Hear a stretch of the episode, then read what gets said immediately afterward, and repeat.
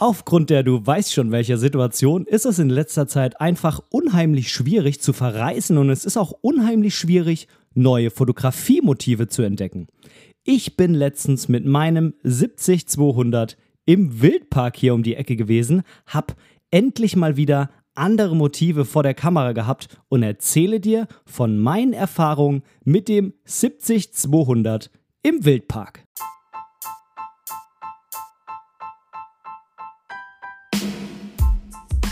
Moin und herzlich willkommen zu Momente deiner Geschichte, der tiefgründige Fotopodcast. Mein Name ist Benedikt Brecht, ich bin professioneller Fotograf und möchte in diesem Podcast meine Gedanken rund um die Fotografie mit dir teilen. Viel Spaß beim Zuhören. Ja, moin.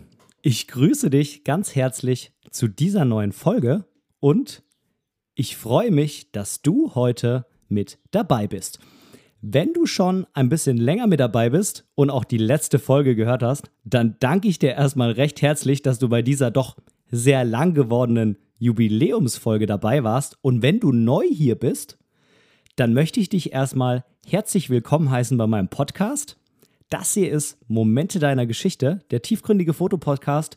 Ich bin Ben, bin aus der Nähe von Hamburg. Ich bin Fotograf und Podcaster und heute möchte ich dir was über ein Erlebnis ja, erzählen, was eigentlich jetzt sogar schon zum Zeitpunkt der Aufnahme ein Monat her ist. Das fühlt sich gar nicht so an, als ob das schon ein Monat her ist, aber ich nehme die Folge jetzt am 26. April auf. Die wird erst in ein paar Wochen erscheinen und es geht um Ende März, denn Ende März war ich im Wildpark mit Bazooka. Bazooka wird von mir liebevoll mein Tamron 70200 28 genannt, was ich per Adapter an meine spiegellose EOS R ranpacke.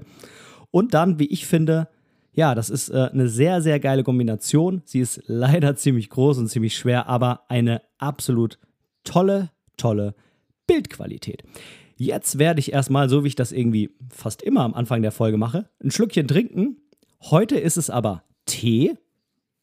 Und wie es dazu kommt, erzähle ich dir nach meinem Schluck. Normalerweise trinke ich ja an dieser Stelle immer Kaffee. Also eigentlich fast immer. Aber irgendwie habe ich mir vorgenommen, wenn ich jetzt abends unter der Woche podcaste, vielleicht das ein oder andere Mal, wenn es dann doch schon wieder viel Kaffee war, abends mal ein Teechen zu trinken. Aber da bin ich nicht einfach so drauf gekommen, das muss ich der Ehrlichkeit halber noch dazu sagen, sondern der Hintergrund ist einfach, dass meine Frau derzeit teilnimmt an so einem Online-Teeseminar einer großen Teemarke, bei der man eben viel Tee auch zugeschickt bekommt. Für jedes Seminar bekommt man da immer Tee zugeschickt und zwar offenen Tee. Also keine Teebeutel, sondern wirklich offenen Tee, wie man das noch kennt, den man dann quasi in so einen ja, Teebeutel reinpackt, den man im, irgendwie im 100er-Pack oder so kaufen kann ähm, und äh, dann diesen offenen Tee eben hat. Das hier ist jetzt ein Fencheltee und das Coole ist wirklich, der Tee schmeckt einfach tausendmal besser als so ein Beuteltee. Das sind so richtige Fenchel, naja, sagt man da Körner, Samen, wahrscheinlich sind es Fenchelsamen, denke ich jetzt einfach mal.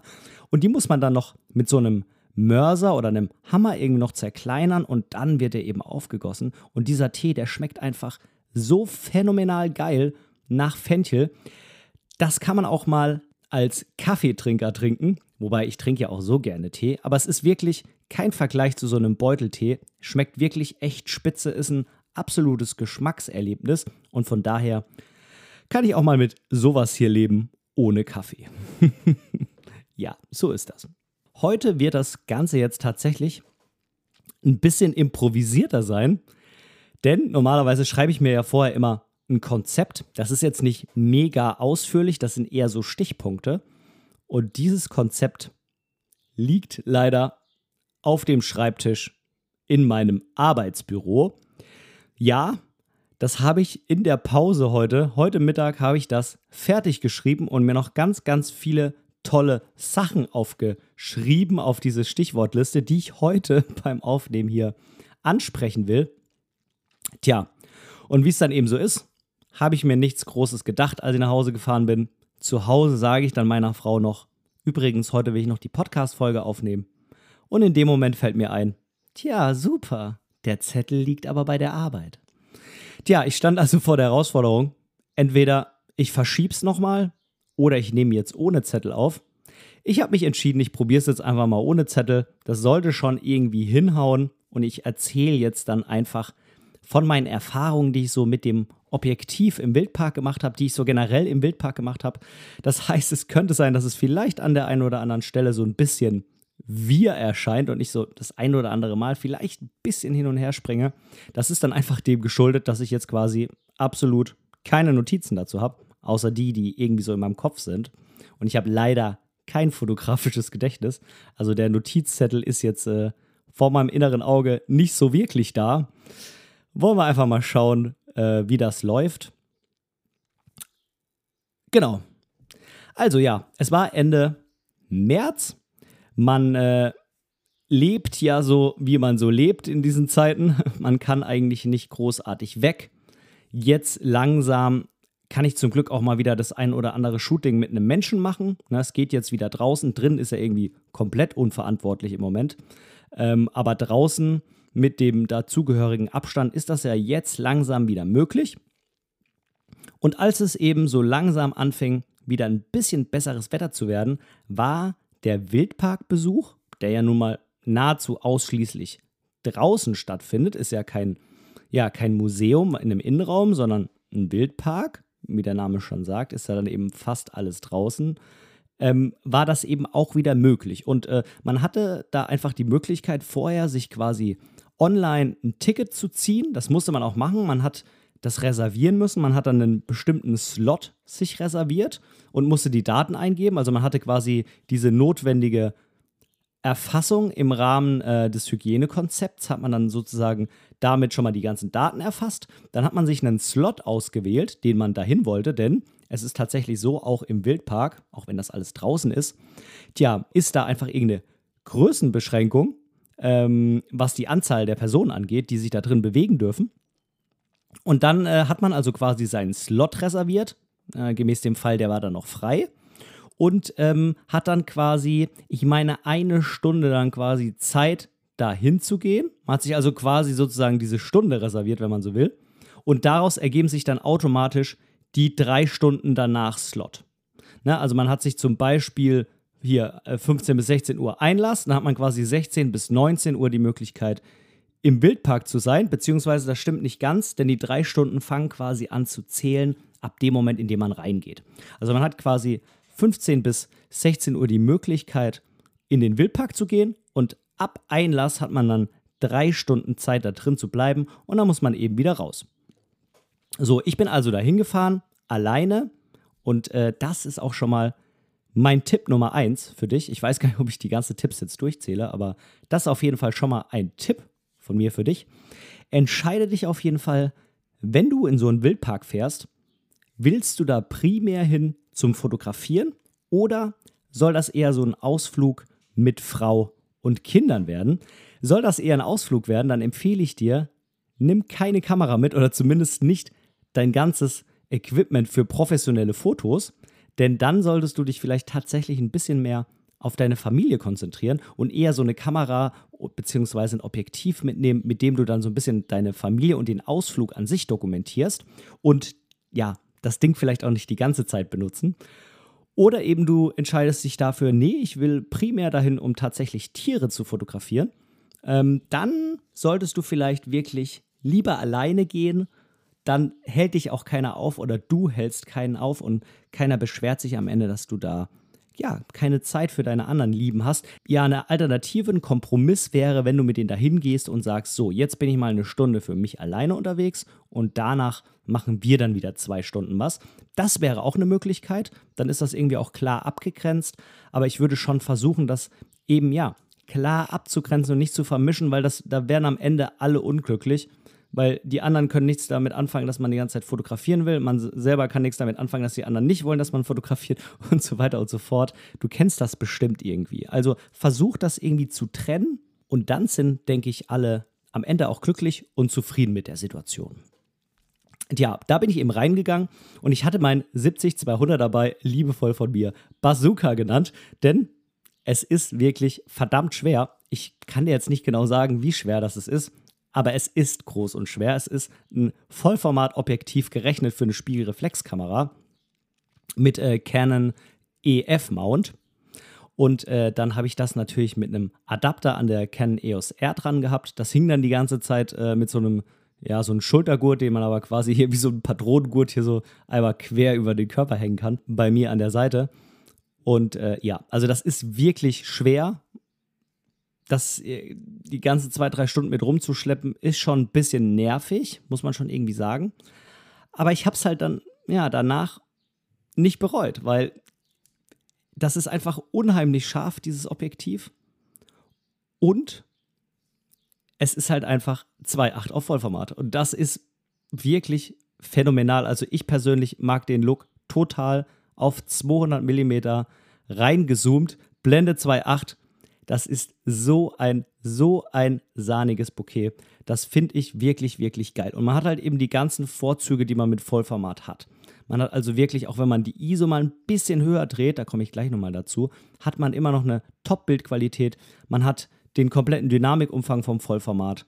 Und ähm, ja, das sind einfach so die Dinge. Also ich persönlich habe das nicht bereut, das so mitzunehmen. Ich muss aber ehrlich gesagt auch zugeben, das ein oder andere Mal habe ich schon noch ein paar Millimeter vermisst. Was wäre da also die Alternative gewesen? Ja, die Alternative wäre natürlich gewesen, man hätte ein kleineres System genommen APS-C zum Beispiel oder vielleicht auch Micro Four Thirds, was sich ja eigentlich wirklich extrem dazu anbietet, wenn man möglichst weit zoomen will. Das ähm, vielleicht aber mal vertieft an anderer Stelle. Ja, das äh, muss ich zugeben, hat mir manchmal hat mir noch so ein bisschen Zoom am Ende gefehlt. Aber dafür hatte ich halt die Möglichkeit, mit der 2.8er Blende auf diesem riesigen Objektiv eben mit der ISO relativ weit unten zu bleiben und auch mit der Verschlusszeit relativ unten zu bleiben. Denn wenn man jetzt gerade beim Vollformat ähm, Objektive nimmt, die ja, die eine längere Brennweite als 200 mm haben, dann kommt man eben meistens in die Bredouille, dass das dann keine 2.8er Blende mehr hat. Ich spreche jetzt von Zoom-Objektiven, nicht von Festbrennweiten und ich spreche auch von Objektiven, die für den äh, normalen Menschen wie du und mich bezahlbar sind. Und ich rede jetzt nicht hier von solchen 14.000 Euro äh, Fußball-Bundesliga-Objektiven. Keine Frage, dann kriegst du die auch mit einer 2.8er Blende. Aber das ist äh, nicht das, wovon ich jetzt hier in dem Fall ausgehe. Ähm, ja, also ich äh, musste quasi dann irgendwie für mich entscheiden, was ist mir dann ganz prinzipiell wichtiger und ja, dann bin ich, habe ich jetzt halt, ja, ich äh, muss dann jetzt einfach mit den 200 leben. Ich hätte meine alte 200D nehmen können und da das Objektiv dran, dann wäre ich ja durch den APS-C-Sensor irgendwo im Bereich 300 mm gewesen. Das wäre ja wahrscheinlich für den einen oder anderen Shot besser gewesen. Ja, aber du weißt, wie es ist, wenn man dann die teurere Kamera hat, dann will man irgendwie auch die benutzen. Es wäre aber tatsächlich nochmal eine Überlegung wert, da nochmal hinzugehen und dann die kleinere Kamera zu nehmen, die 200D. Bringt dann noch ein bisschen mehr Disbalance in die Kombination Kamera-Objektiv, ähm, weil sie nun mal auch deutlich leichter als die EOS R ist. Aber ich würde halt ein bisschen näher dran kommen. Dafür, das ist dann auch wieder ein bisschen der Umkehrschluss, habe ich bei der EOS R 30 Megapixel und bei der 200D, ich meine nur 24. Also ein bisschen mehr Kroppen ist dafür dann wiederum auch bei der EOS R durchaus drin. Tja, und warum habe ich eben das nochmal so betont mit der 2.8er Blende und mit der ISO und der Verschlusszeit? Naja, das liegt im Endeffekt einfach daran, dass du in so einem Wildpark, auch wenn jetzt Wildpark am Anfang da so klingt, als ob das alles komplett wild ist, also es ist kein Wildlife, das vielleicht noch an der Stelle, es ist äh, irgendwie nicht so wirklich Wildlife-Fotografie, ähm, fotografiert man eben oft, ja, in so Häuschen oder in so, ja, Käfige ist irgendwie auch falsch. Käfig klingt so negativ, aber es sind schon irgendwie auch Käfige. Die sind halt dementsprechend relativ groß. Aber man fotografiert oft irgendwo rein, wo ein Dach drüber ist. Ja? Also bei dem Wolfsfoto nicht, da ist äh, oben nichts. Aber ähm, man fotografiert oft irgendwo rein, wo ein Dach oben drüber ist. Und das heißt natürlich, da drin ist es ja deutlich dunkler als draußen, was für 2 Dinge sorgt. Zum einen eben, naja, du musst die Blende aufmachen oder die Verschlusszeit ähm, hochdrehen oder die ISO hochdrehen oder sowas, dass du eben noch einen, äh, einen guten Shot hinbekommst, gut belichtet. Äh, vor allem, weil sich die Tiere ja auch oft bewegen. Und zum anderen sorgt es dafür, dass du teilweise einen sehr hohen Dynamikumfang in den Bildern brauchst. Ne? Also du hast einen sehr hohen Dynamikumfang vorhanden bei deinem Motiv, dadurch, dass du vielleicht eben hinten in den, äh, in, die, ja, in, in das Gehege noch irgendwie Himmel drin hast, der dann natürlich extrem hell ist und drin in dem Gehege ist es dann relativ dunkel. Und da ist natürlich irgendwie auch ja, jede Blende Dynamikumfang, was die Kamera so hergibt, ist da natürlich sehr, sehr hilfreich für ein gutes Bild. Und äh, gerade wenn wir jetzt bei der Thematik Gehege sind, dann habe ich auf jeden Fall den Tipp für dich. Ja, klettere nicht über irgendwelche Zäune, die sind nicht umsonst da. gerade wenn es irgendwie um Löwen oder um Wölfe oder um Bären oder sowas geht. Also versuch das eher nicht zu machen, aber du kannst mit deinem Objektiv ziemlich nah ran an den Zaun und wenn du dann auch noch die Blende ziemlich weit aufmachst, was ja zum Beispiel mit so einem 2.8er möglich ist, dann verschwindet der Zaun in deinem Bild. Also man kann manchmal irgendwie noch solche komischen Linien erkennen auf dem Bild. Das ist dann irgendwie so eine verschwommene Stelle, wo man, wenn man es weiß, ja, weiß, dass da irgendwie so ein Gitter entlang gelaufen ist. Aber es stört eigentlich nicht wirklich beim Motiv. Und da hättest du natürlich, wenn du jetzt mit so einem 35er rumlaufen würdest, irgendwie immer das Problem, dass du immer diesen Zaun mit drauf hast, wenn du ein ganz normales Foto machst, wie das normalerweise so jetzt der menschliche Blick wäre, so Dokumentar-Style, wie man das ja oft mit so einem 35er macht, sondern in dem Fall ist es wirklich sehr, sehr hilfreich, wenn du dann eben so ein Telezoom nimmst, nah an den Zaun ran, durch den Zaun irgendwo an einer geeigneten Stelle durchfotografierst und dann erkennt man das eben kaum noch. Das stört dann einfach kaum. Und das ist ja das, was man eigentlich bei solchen Fotos will. Man will ja eigentlich nicht, dass irgendwie noch so ein dover Zaun da vor dem Gesicht des, ja, des Löwen oder des ähm, Vogels oder was man nun da auch immer fotografiert, irgendwie da durchläuft und dann äh, den quasi gefühlt auf dem Bild in zwei teilt mitten einmal durch den Kopf durch, sondern man will ja eigentlich auf dem Foto sowas gar nicht mit drauf haben, außer man nutzt das dann auch mal wirklich bewusst als Gestaltungsmittel, aber das ist dann wirklich so eine Ausnahme und das sollte eigentlich nicht der Regelfall sein. Ich habe an dem Tag unheimlich viele Bilder geschossen. Ich habe jetzt die Zahl nicht mehr im Kopf, steht alles auf meinem tollen Spickzettel. Ähm, ja, es waren auf jeden Fall mehrere hundert. Ich glaube, es waren irgendwie drei, vierhundert oder so. Auf jeden Fall wirklich viele, weil ich halt teilweise auch einfach hintereinander ganz, ganz oft abgedrückt habe, damit ich danach am Computer eben das raussuchen kann, was mir am besten gefällt. Und dadurch, dass sich die Tiere halt auch irgendwie immer bewegen, ist das teilweise echt schwierig, das Tier dann in der Pose zu fotografieren, die einfach mega cool aussieht. Ja, Speicher ist heutzutage einfach nicht mehr das Problem. Mach einfach ein paar Fotos mehr, die kannst du danach alle wieder löschen. Was natürlich wirklich wichtig ist, dass man das am Ende auch tut.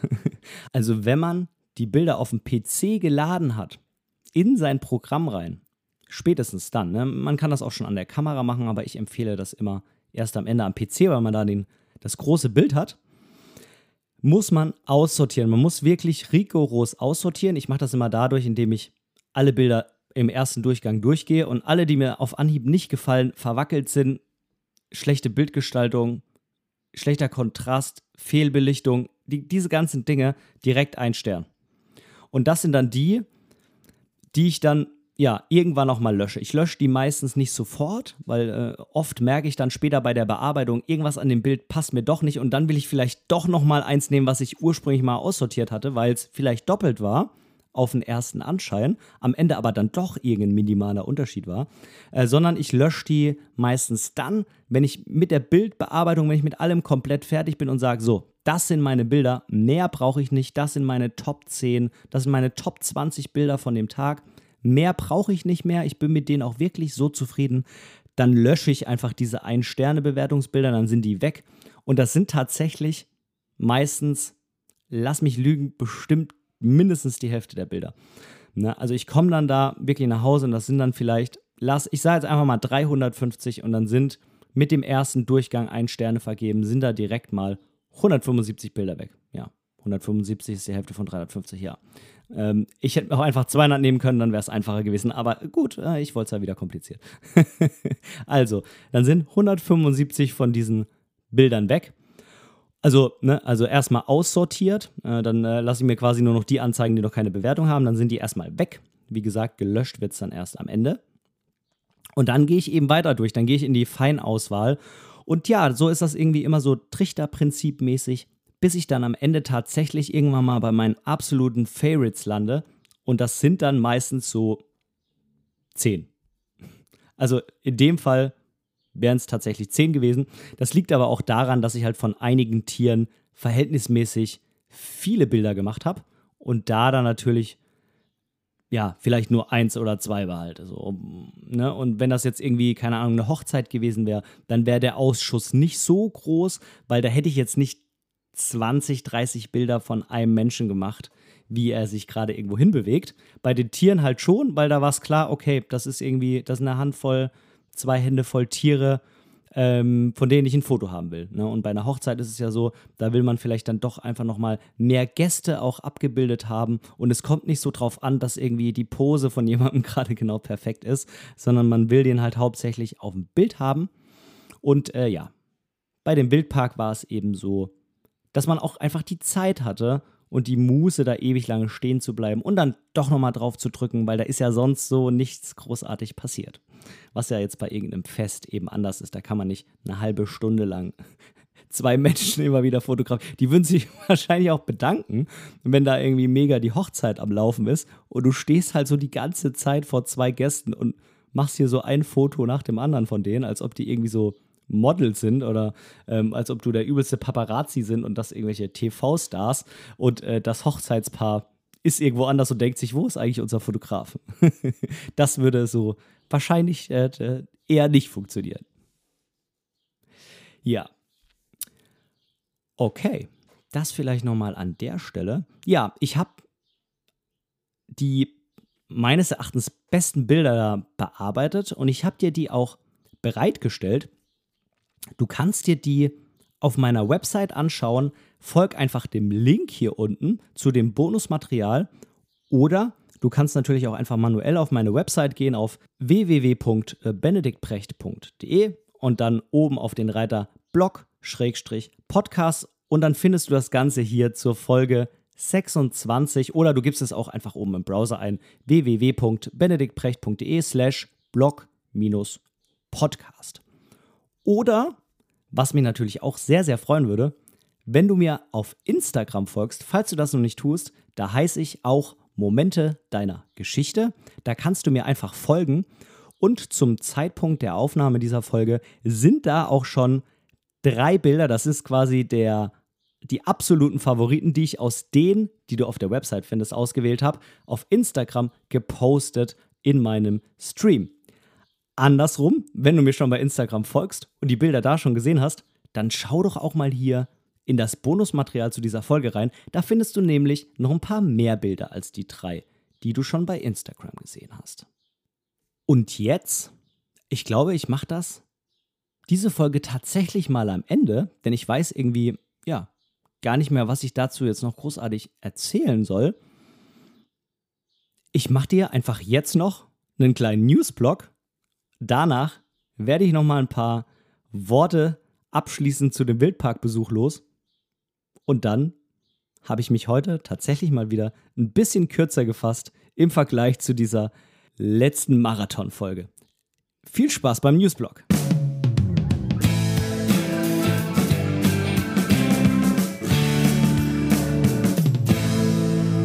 Heute beim Newsblog habe ich zwei Punkte für dich, zum einen habe ich eine kleine Neuanschaffung, die auch mit einigen Dingen verbunden war, von denen ich mich getrennt habe.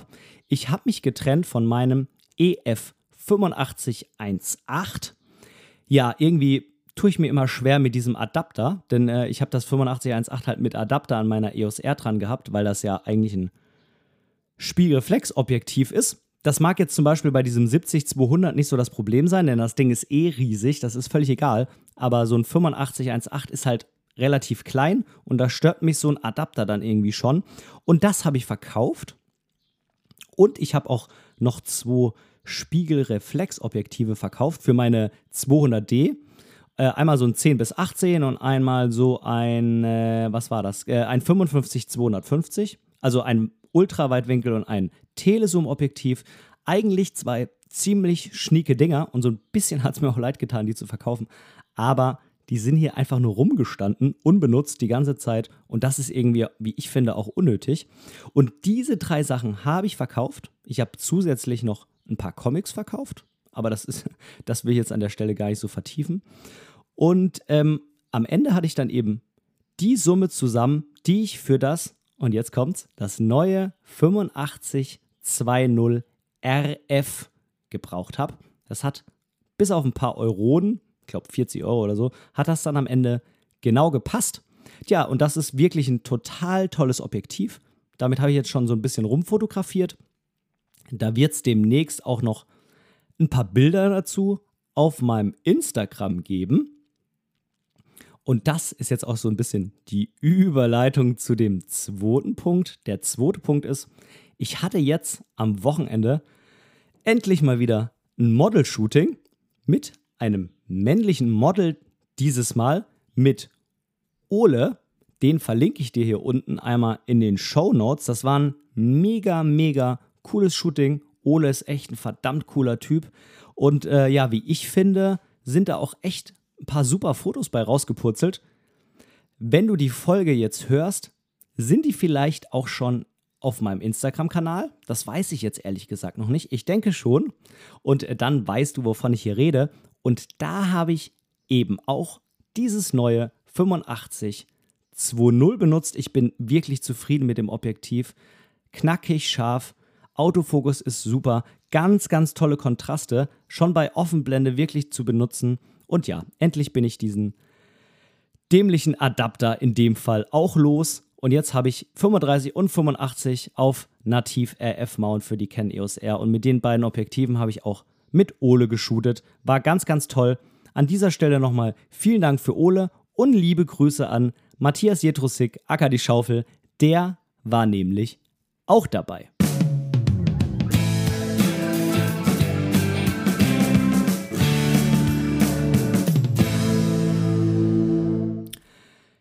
So, ja, was kann ich denn jetzt abschließend noch zu der ganzen Klamotte sagen?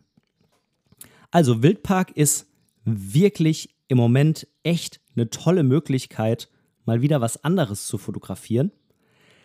Denn es ist draußen und damit, auch wenn ich jetzt kein Virologe bin, irgendwie erscheint es ja tatsächlich einfach logisch, ist da ein Risiko von einer Ansteckung einfach viel, viel geringer, als wenn du irgendwo drin bist. Ne? Also du bist draußen, ähm, die äh, Besucherzahlen sind da, was, äh, die jeweiligen, was den jeweiligen Zeitslot angeht, beschränkt. Man kann sich da schon irgendwie auch aus dem Weg gehen. Am Anfang sind dann irgendwie relativ viele Leute auf einem Haufen, aber wenn man dann vielleicht die Anfangsgehege da ein bisschen schneller, äh, ein bisschen schneller an denen vorbeiläuft, wo sich noch so irgendwie so kleine Menschenkrüppchen bilden, dann ist man da, ja, eigentlich relativ safe, was das angeht und kann sich da ganz gut bewegen. Man hat auf jeden Fall mal wieder neue Motive, man hat vielleicht Tiere, die man noch nie fotografiert hat. Man hat exotische Tiere und fühlt sich vielleicht beim Fotografieren so fast ein bisschen, als ob man irgendwo im Ausland unterwegs ist.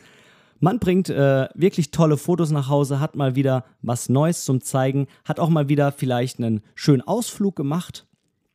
Man sollte das auf jeden Fall trennen mit der Family, das habe ich schon angesprochen. Und ja, mehr Millimeter sind prinzipiell immer besser. Denn du kommst einfach an die Tiere nicht so nah ran, außer wenn du dann irgendwie in so einem Freigehege mit Rehen bist, dann vielleicht schon. Aber im Normalfall kommst du eigentlich, du willst eigentlich immer noch ein Stück näher ran. Ähm, aber vergesst dabei nicht, du solltest ein lichtstarkes Objektiv nutzen und am besten auch eine Kamera, die da doch einiges noch, ja, an Dynamikumfang und an äh, Möglichkeiten von High ISO mitbringt nutzen. Tja, das war's eigentlich an der Stelle auch schon. Es hat auf jeden Fall mega Spaß gemacht. Ich verlinke dir auch nochmal den Wildpark Schwarze Berge hier unten. Da war das nämlich. Schau dir gerne die Bilder im Bonusmaterial an und dann wünsche ich dir noch einen wunderschönen Tag, viel Spaß beim Fotografieren und bis zum nächsten Mal bei Momente deiner Geschichte, dem tiefgründigen Fotopodcast. Bis zum nächsten Mal. Tschüss.